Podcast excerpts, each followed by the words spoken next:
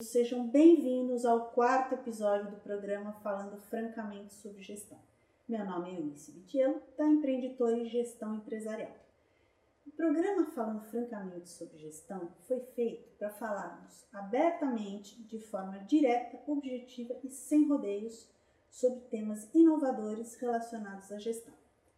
Hoje eu estou aqui com os nossos quatro especialistas para falarmos sobre processos e pessoas nossos convidados Carlos Caparelli, especialista em finanças, bem-vindo. Olá. Márcia Cabral, da Aplausos, especialista em varejo e estratégias comerciais, bem-vinda. Olá. Márcia Nascente, da Nascente Comunicação, especialista em cultura de paz e desenvolvimento humano, bem-vinda. Obrigada, prazer. Tiene Machita da Teia Projetos, precursora do Mountain no Brasil e caçadora de desperdícios. Bem-vinda, Tiene. Obrigada.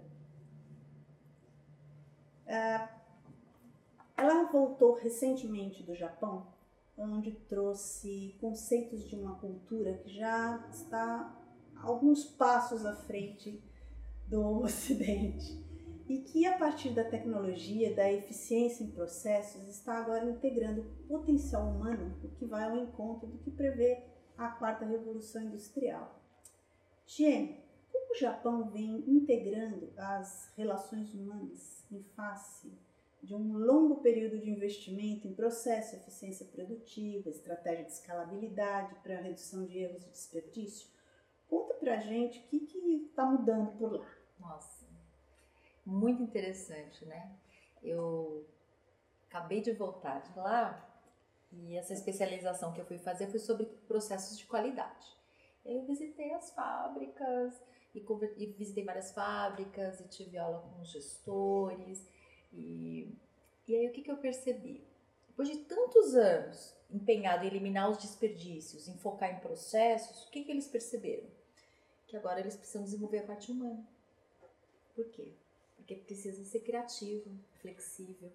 Então, é, eles estão também, japoneses estão tendo que se reinventar. Então, foi muito interessante lá, é, eles falando sobre isso, falando, olha, nós queremos fazer cocriação.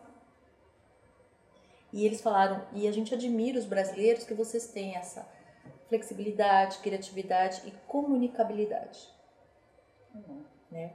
Que são elementos do brasileiro, da cultura brasileira, que agora eles entendem como uma coisa importante e que vai estar tá fazendo falta para eles, porque eles se especializaram tanto no processo e, e acaba enrijecendo. Uhum. Né?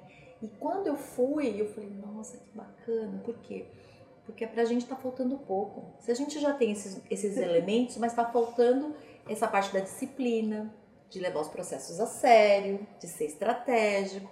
Se a gente tiver isso, a gente consegue é, superar, consegue fazer várias coisas. Então, assim, eles estão atrás do que nós temos e nós precisamos do, do, do que eles têm. Isso ficou para mim muito claro, né?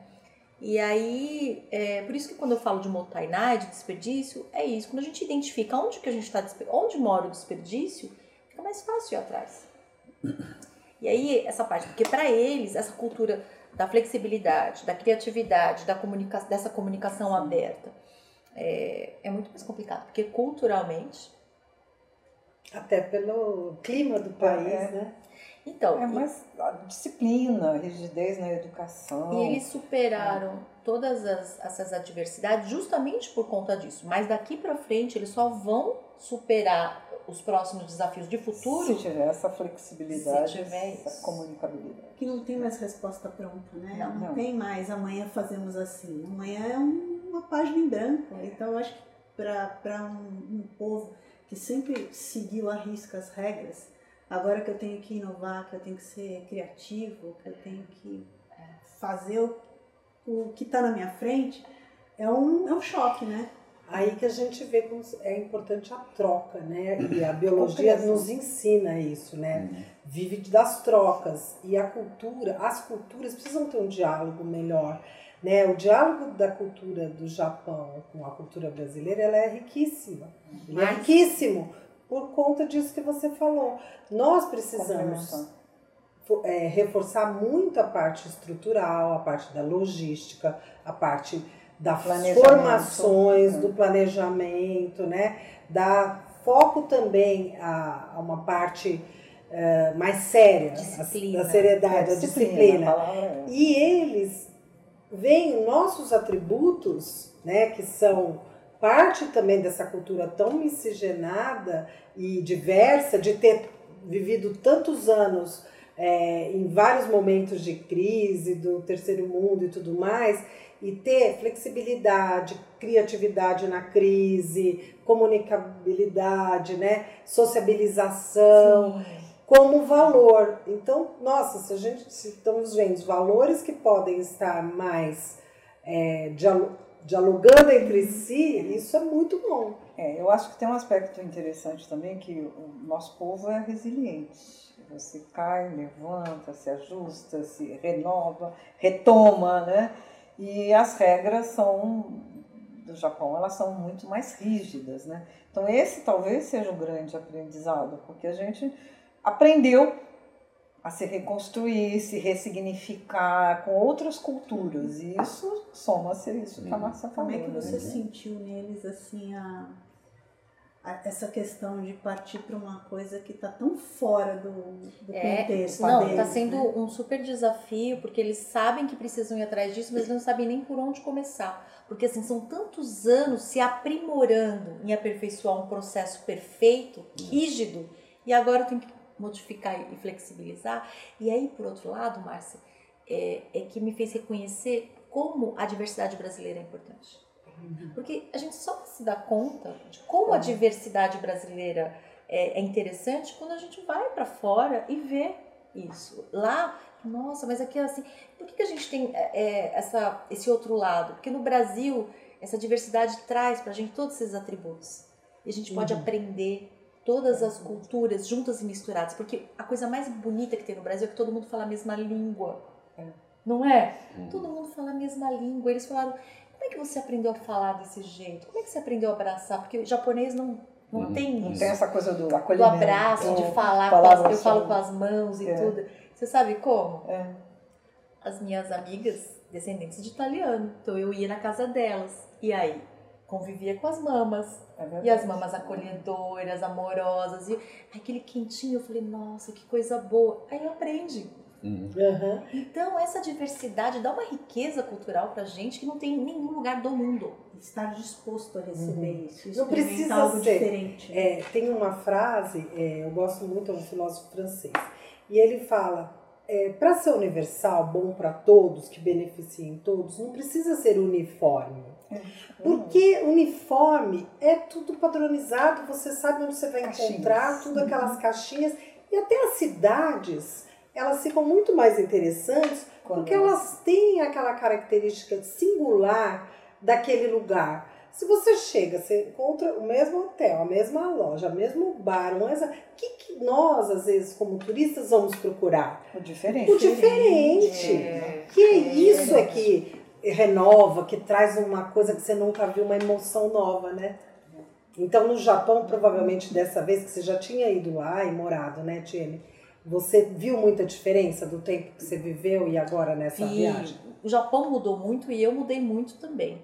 Né? Mas aí eu fui assim bem focada nessas experiências de, de como aquilo está se transformando hoje e do que eles estão buscando. E, e, o que eles estão justamente buscando é o que nós já temos. Isso é muito importante porque nós brasileiros, a partir do momento que a gente reconhece o que nós temos de valor, a gente não desperdiça. Não, isso é verdade. Então isso é importante, porque é sempre a gente fica com aquela coisa do, do vira-lata. É. Os outros são melhores, os japoneses são mais. E a gente é, esquece. A galinha do vizinho, é. bota ovo mais E a gente esquece de reconhecer o que nós temos de valor. Uhum. E agora, quando a gente reconhece, aí a gente não vai mais desperdiçar. E aí sim começa a nossa jornada. Então, eu acho que essa, essa experiência no Japão me trouxe isso essa segunda ida no Japão me trouxe isso. Que na verdade a gente é, tá num momento bom, mas se a gente não reconhecer isso e não usar, aí a gente vai perder o bonde, porque aí eles, o que acontece? Eles estão atrasados nessa parte, mas eles já sabem que eles estão atrasados, então eles estão correndo atrás. exatamente. Com disciplina. Com disciplina. É igual, Meta. igual futebol. É. Há a- 30 anos atrás eles falaram, não, a gente quer J-Ligo, né? Que é o É, futebol, é, fute- futebol, é, lá é beisebol, mas eles começaram a investir há 30 anos atrás. Vamos, vamos Uhum. trazer o Zico. Então eles estão, vocês estão vendo, cada Copa do Mundo eles estão indo. É isso. Mas eles continuam disciplinados, há 30 anos eles estão. Mas acho que eles conseguiram o mais difícil, né? Eu diria. O que, que é o mais O difícil? mais difícil é chegar nesse nível de comprometimento, de disciplina, de é, aperfeiçoamento. Por isso que eu falo, eles eles estão atrasados hoje, mas como eles já sabem o ponto que está faltando e eles são disciplinados, é questão de O tempo. caminho está bem mais Agora, curto. a né? gente já está adiantado, mas se a gente ficar É. marcando toca, é. Podemos perder. Vamos para os comentários? Vamos. Carlos, processos eficientes, sem dúvida, ajudam muito na gestão financeira. No seu ponto de vista, como é que você vê a tecnologia ligando a gestão financeira e o elemento humano? Eu acredito que todas vocês aqui também estejam envolvidas direto e indiretamente com empresas de pequeno e médio porte. Acredito que vocês que estejam ouvindo também, que, que estejam nesse, nesse métier de empresas de médio porte, já tenham ouvido falar de um mantra que é fazer mais com menos. Opa, eu vi isso em algum lugar? Não, É uma, talvez seja a expressão mais utilizada nos dias de hoje. por todos os níveis. num momento Em- em complicado todos que o os nosso níveis. país vive, então assim o gestor financeiro ele convive com este mantra dioturnamente. Então assim fazer mais com menos significa o quê? Ser eficiente. Sim. E a eficiência passa por pessoas, processos e tecnologia, é o tripé clássico de E o eficiência. submantra também, né? Qual é, seria? preciso fazer mais para ganhar mesmo que eu ganhava antes. Exatamente. Diante do momento, isso também é uma grande verdade. Mas o fato é que fazer mais com menos é um mantra e a tecnologia ela tem um aspecto fundamental nisso, na medida em que ela faz com que a, a- empresa consiga ter um nível de eficiência maior e, por consequência, ter um, um- um gasto operacional mais baixo. Ah, acho eu que todo mundo aqui já viu ou já presenciou aquela planilha de Excel com 3 mil linhas e 2.500 colunas. Isso certamente, se não existe, tem algum sistema sendo desenvolvido para poder fazer com que essa planilha deixe de existir. Portanto, quer dizer, pessoas que têm atividades repetitivas e atividades operacionais tendem a, Sim. se já não estão, tenderão a ser obsoletas. E aí é impossível a gente não fazer um link. Nós estamos num momento de eleição, né? E de fato o Brasil precisa colocar a educação como prioridade. Enquanto não, nós não tivermos na educação o ponto fundamental de desenvolvimento do nosso país, nós dificilmente conseguiremos ter um nível de máximo de eficiência nas nossas empresas, nós perderemos competitividade no cenário internacional. Então, de fato, acho que os últimos governos têm falado que educação é prioridade, prioridade, prioridade, mas será que tem sido mesmo? Qual é de fato a atenção que o Brasil está dando para esse assunto que é fundamental? E eu não sei se todo mundo sabe, acho que é legal compartilhar. É, as empresas pagam todo mês em torno de 20, 27,8% de INSS sobre o salário de todo mundo. 2,5% desse montante é para salário e educação. O que, que o governo tem feito para isso? Tem Então, tirado, assim, inclusive, dos pesquisadores. Então, o, o convite que eu faço é para que a gente, de fato, no momento agora que a gente está vivendo de eleição, é que nós reflitamos em relação aos nossos candidatos e o que de fato será feito para poder suprir um déficit educacional que não vai ser resolvido, evidente, que no mandato, mas é fundamental que o nosso país consiga ter, de fato, um projeto de educação que faça com que as pessoas consigam trabalhar mais com a cabeça e menos com o braço. E é um mito a gente dizer que o Brasil é um país pobre. O Brasil não é pobre. O Brasil tem recursos mal distribuídos e mal utilizados. E isso também acontece dentro dos negócios, dentro das famílias. Parece que é uma cultura de não prestar atenção em como administrar os recursos para você tirar mais com menos. né? É, aí se chama da colocar na cabeça das pessoas que é a cultura da escassez e não da Da abundância. abundância. Sendo que a gente vive num país continental Uma que onde que planta tudo dá, água à vontade, Recursos recursos, maravilhosos e uma diversidade na natureza, assim, e nos mares também, limpa, né? Energia né? limpa. É, eu, eu vou, eu vou compartilhar um dado com vocês que talvez não esteja tão preciso porque os números fugiram um pouco, mas saiu uma recente pesquisa agora que o Brasil tem 44 robôs para cada 10 mil habitantes. A Alemanha tem 730. Então, assim, o Brasil ainda é um país que está engatinhando na questão da robotização, mas é um caminho sem volta. Com certeza. Então, o que será feito dessas, desse contingente de pessoas que não, que não está dotada de capacidade de, de atuar de forma mais analítica e menos operacional? É um problema do país. É. E outra, você Como é que você colocou embarca isso. essas pessoas, né? É. O que, faz, sociedade? o que fazer? Senão vira um caos social. E, e vem, inclusive, ao encontro da situação de que muitas meninas é, que acabam não se interessando tanto pela robótica, por ser uma coisa que mais né, do- dos Uhum. jogos, da parte racional, lógica, e que podem perder a chance de trabalhar nesses trabalhos futuros por conta desse não incentivo e inspiração para que elas atuem nessas áreas, né? Fora, fora que na educação muitas vezes elas saem até por engravidarem cedo e tudo Uhum. mais. Então tudo isso acaba influenciando e a educação, concordo com E a você, gente, é pauta. e a gente É. já tem um dado que, assim, pelo menos uma centena de novos eh, empregos, Profissões. novas profissões surgiram nos últimos cinco anos só na área de saúde por conta da tecnologia. Uhum. São médicos da tecnologia. Uhum, uhum. É, são novas carreiras, São novas, novas competências. E recentemente todo mundo viu. Tinha uma oferta de quase 2 mil tra- é, é, vagas Hum. e não se pre- conseguiu preencher porque as pessoas não têm um mínimo de qualificação necessário. Então, é, a, a- a inteligência artificial está aí para isso mesmo. Uhum. A gente não vai conseguir fugir. E quem não conseguir, os países que não se, pelo menos se prepararem, perder espaço, Exato. perder oportunidade. Perder... É, e aí a gente compara um país pequeno, perto do Brasil, nem se compara, mas que apostou na educação como fomento da economia criativa, né? É, que é o Uruguai, dando é, computadores para aquelas famílias que moravam na, né, nas regiões de campo e que as crianças começaram a elas próprias ensinarem os pais, porque não tinham acesso antes, e o país é, apostou nessa tecnologia, na sistematização e na pulverização e aponta hoje com uma outra, né, um outro Outra número, uma é. outra realidade, porque focou É, nisso. e e é uma questão cultural, né? Alguns países têm um plano de governo, que é o plano para o país. E a gente ainda vive uma realidade que é um plano de mandato.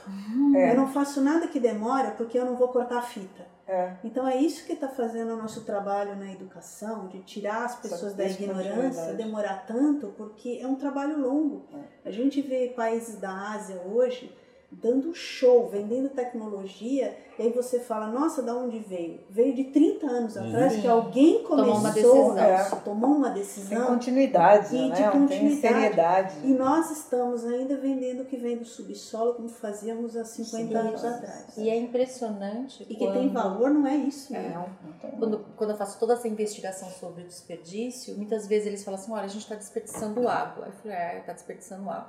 Aí a solução que eu tenho, a gente vai ter que trocar todas as torneiras por aquelas automáticas, a gente não tem o dinheiro, você entendeu? É. Aí eu falo assim, que Então. tal se nós educássemos todos os colaboradores a fechar a torneira, né? A É. usar de forma consciente. E aí vai com o dinheiro que economizar, depois você troca. Troca. Aí a gente vai ter que colocar com sensor, mas a gente não tem dinheiro. Eu falei assim, vamos ensinar? É. Então, assim, a educação, educa. ela é muito mais barata do que Uhum. ficar. Uhum.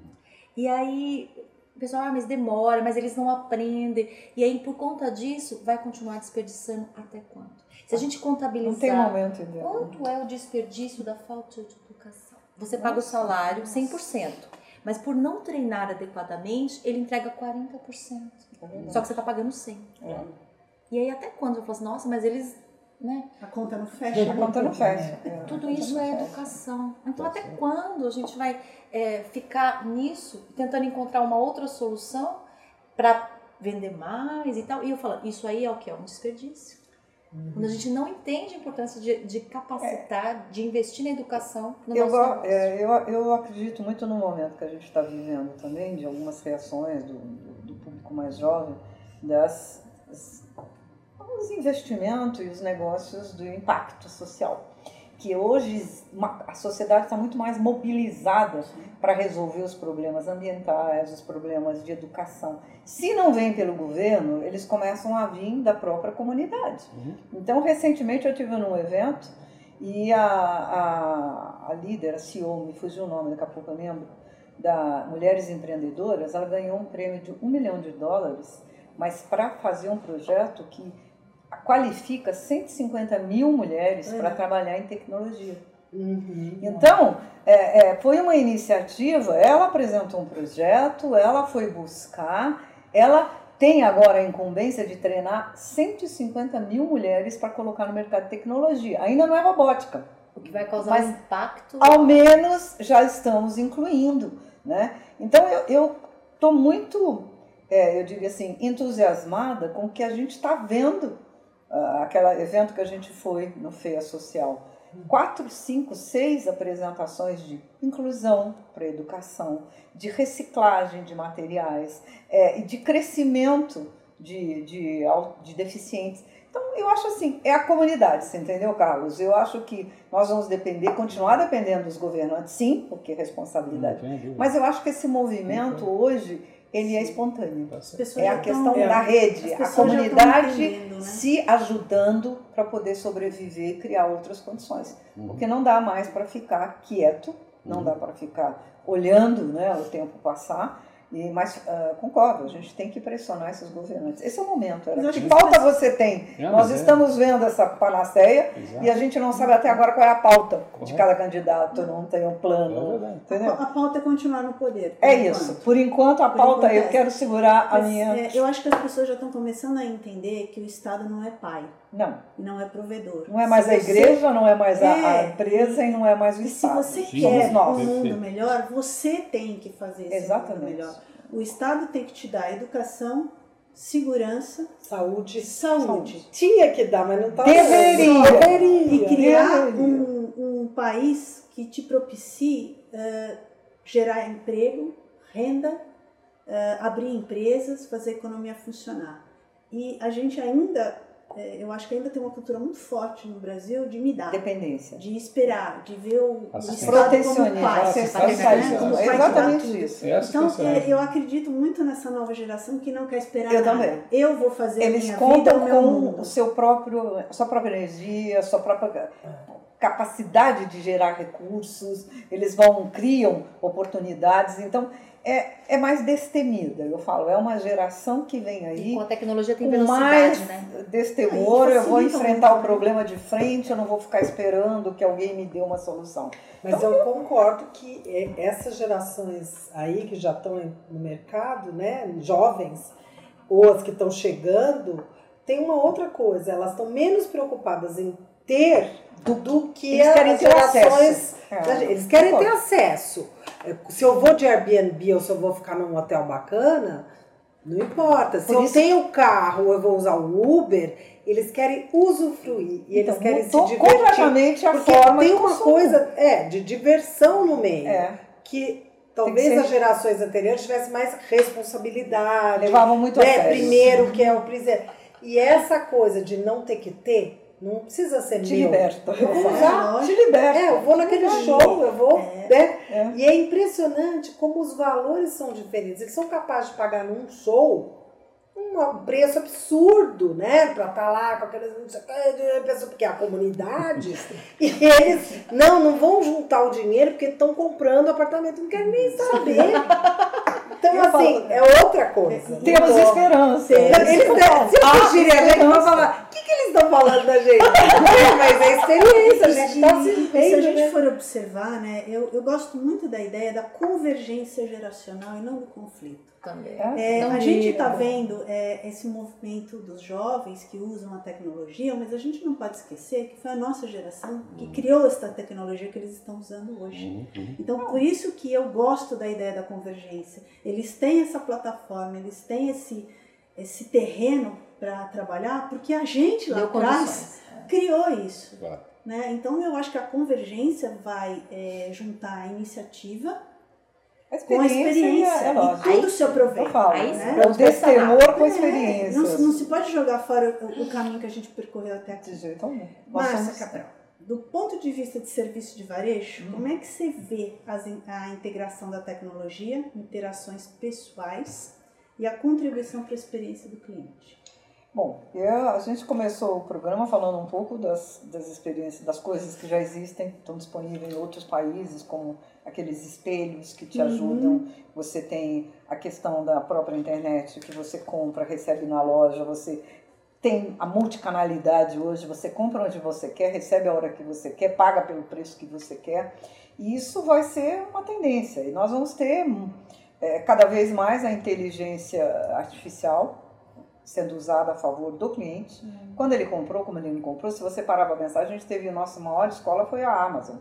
Por quê? Porque ela foi a primeira a trabalhar eh, os dados do cliente e te dar conveniência, ou seja, você entrava lá, ela já sabia o que você tinha comprado, o que, que você poderia ler, o que, que você... ela começou a te dar conveniência. E há quem diga que no varejo nós não vamos ter mais nem produto nem marca, nós vamos vender conveniência para o cliente.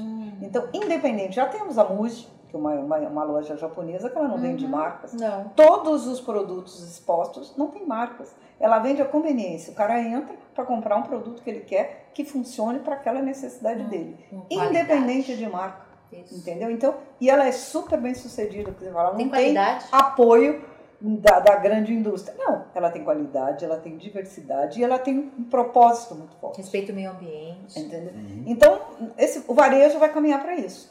E a tecnologia ela vai ser fundamental. Fundamental. Hoje a gente contrata pessoas para fazer checagem ainda de estoque. Nós vamos ter um robô que durante a noite passa e já vai dar os 350 mil itens que um supermercado tem. No dia seguinte eles vão estar lá contabilizados. A gente brinca e fala que no estacionamento, hoje você ainda tem você tem. é, a- o, o robô, você larga seu carro, o robô vai lá, lê a sua placa, já te manda a conta e você nem vai precisar de muita coisa. Então, cada vez né, mais você vai ter tecnologia para servir e para você poder usar o seu tempo da melhor maneira. É o que o Carlos disse: as tarefas mais básicas serão substituídas, Uhum. as tarefas rotineiras serão ah, extintas. Uhum. E o homem vai ter mais tempo para se relacionar, para pensar. E Uhum. talvez Estudar. ele fique mais estratégico. Sim. Entendeu? Ele não precise mais ter coisas, porque realmente ele tem à disposição dele aquilo que ele precisa no momento que ele quer. Você vê alguns investimentos imobiliários já, que você já tem o carro disponível na garagem. Você não precisa comprar o carro, você vai lá, usa a hora que você precisar, devolve. Não precisa ter carro, não precisa pagar IPV, É, IPVA, não precisa ter garagem demarcada. Entendeu? Então essa cultura do acesso e não posse, ela vai mudar muito o varejo. Uhum. E o varejo vai ter que se especializar de novo em gente. A grande especialização do varejo vai ser conhecer cada vez melhor o seu cliente, o seu consumidor, o seu shopper. Então, a- ela contribui, mas ela serve, serve ao, É meio, ao né? Como é meio, não meio. é o foco integral. Márcia Nassante, como os elementos lúdicos e a cooperação podem contribuir para a convivência tecnológica e humana em um ambiente equilibrado? Nossa, os- a gente conhece muito os games, né? Os games da cooperação. A gente pode falar porque foram criados, eu falei mesmo há pouco do Oasis, né? Um game criado que é para cidades, para as comunidades é, participarem de gincana, né? E, e são gincanas que são é, colocadas de uma maneira lúdica para as pessoas, para resolver problemas ali gritantes. Então é de inundação. Como é que a gente vai tirar aquelas famílias do lugar? Vamos fazer uma gincana, os jovens vão participar. Quem que vai participar tem que ser rápido. Com que recurso? Todos se mobilizam. Né? A gente costuma dizer, o jovem se mobiliza muito pela gincana, pelo reality show, pelo game, pelo faça você mesmo, né? Dê a sua ideia e contribua. Ele não quer participar, ah, ah, eu dei um palpite, o outro, ah, eu escrevi, não, ele quer fazer tudo. São atividades sensoriais, né? Você se envolve de várias formas. E a tecnologia? A tecnologia propiciou, né, que, fazer propaganda aqui do colega Edgar Gouveia, mas ele é super conhecido e maravilhoso, que quando ele criou esse jogo Oasis é, para uma comunidade, no, eu acho que no ano seguinte já estava em vários países, porque a tecnologia permitiu. Coisa boa Primeiro, você chamar em rede. Então você já chama num crowd, né? É. E não é crowdfunding, porque ele brincava. Tem que ser rápido, rápido. tem que ser divertido e não, não é para pôr a mão no é, bolso. Não é, então, que, que habilidade você leva para jogar? Né? Qual é a tua Seu principal, talento, né? Teu talento, a tua criatividade. Teu capital humano. Teu é. capital humano. Então, eu vi, isso eu participei o ano passado do grupo para resolver problemas lá de Mariana, né? Depois da inundação, em que fizemos rapidamente a, a técnica de Dragon Dreaming, que é um jogo partindo é, do ponto de vista que cada grupo ia poder cooperar para solucionar várias coisas. As pessoas receberam um monte de donativos e aquilo estava se perdendo. Como é que organiza? As roupas, pessoas ainda sem família. A mídia para de dar. E como é que se resolve na prática? E isso realmente precisa de uma mobilização em rede. E isso é feito com tecnologia, é. né? Que a seleção de, os dados também. E, e isso né? ele ultrapassa o, a fronteira né, territorial. da geografia territorial. É. Né? Então acaba sendo lúdico, né, como você falou, tecnologia e rede. A, a própria Vivo, né, quando ela foi instaurar, a gente não estava falando muito de marca, mas eu lembro desse caso lá em, no Pará, né, naquela lugar que só passava de barco e tudo. Como é que eles vão receber sinal lá? Eles tiveram que conhecer o lugar, comunidade. né, a comunidade, como é que a tecnologia eles não tinham acesso, é o que o Carlos falou. 50% não tem, não tem é, acesso, smartphone, né? né? Não tem acesso. Como é que você lida para essas pessoas começarem a, a serem incluídas na tecnologia? Então, é fundamental que tenha mesmo essa mobilidade e esses agentes que estão propiciando, mesmo pessoas da periferia que têm projetos incríveis, absolutamente criativos, empreendedores eles, sociais, né? empreendedores né? que sociais. eles consigam também dar voz e aparecerem e estarem né, no mercado, mercado porque é. afinal a gente está falando apoio, disso. né? Eles precisam de apoio, precisam de visibilidade e apoio. A, a proposta da quarta revolução industrial é aliar a robótica com o humano em um mesmo ambiente colaborativo e integrado, onde cada processo, cada passo do processo está totalmente alinhado e não mais o humano e a máquina separados, até que se chegue ao processo de demanda virtuoso em que a produção se dá a partir da compra. Já se estuda em países como a Alemanha a compra de produtos de forma virtual para entrega via impressão 3D ao usuário final ou seja, no futuro bem próximo poderemos produzir em casa os produtos adquirindo da marca apenas as especificações. Como você deve ter visto nesses capítulos anteriores, a gestão é para qualquer tipo e tamanho de empresa.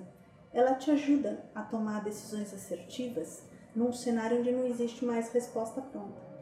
Entre em contato, faça uma consulta saiba como a gestão pode ser aplicada na sua empresa e gerar oportunidades. Conheça também os nossos serviços de treinamento, mentoring, ferramentas para reconhecimento e motivação. No descritivo desse vídeo você vai encontrar os dados de contato de todos os participantes. Chegamos ao final do nosso quarto episódio do programa Falando Francamente sobre Gestão. Obrigada a todos por nos acompanharem até aqui e esperamos ver você no próximo episódio, onde falaremos a visão da gestão do século XXI. Obrigada e até a próxima!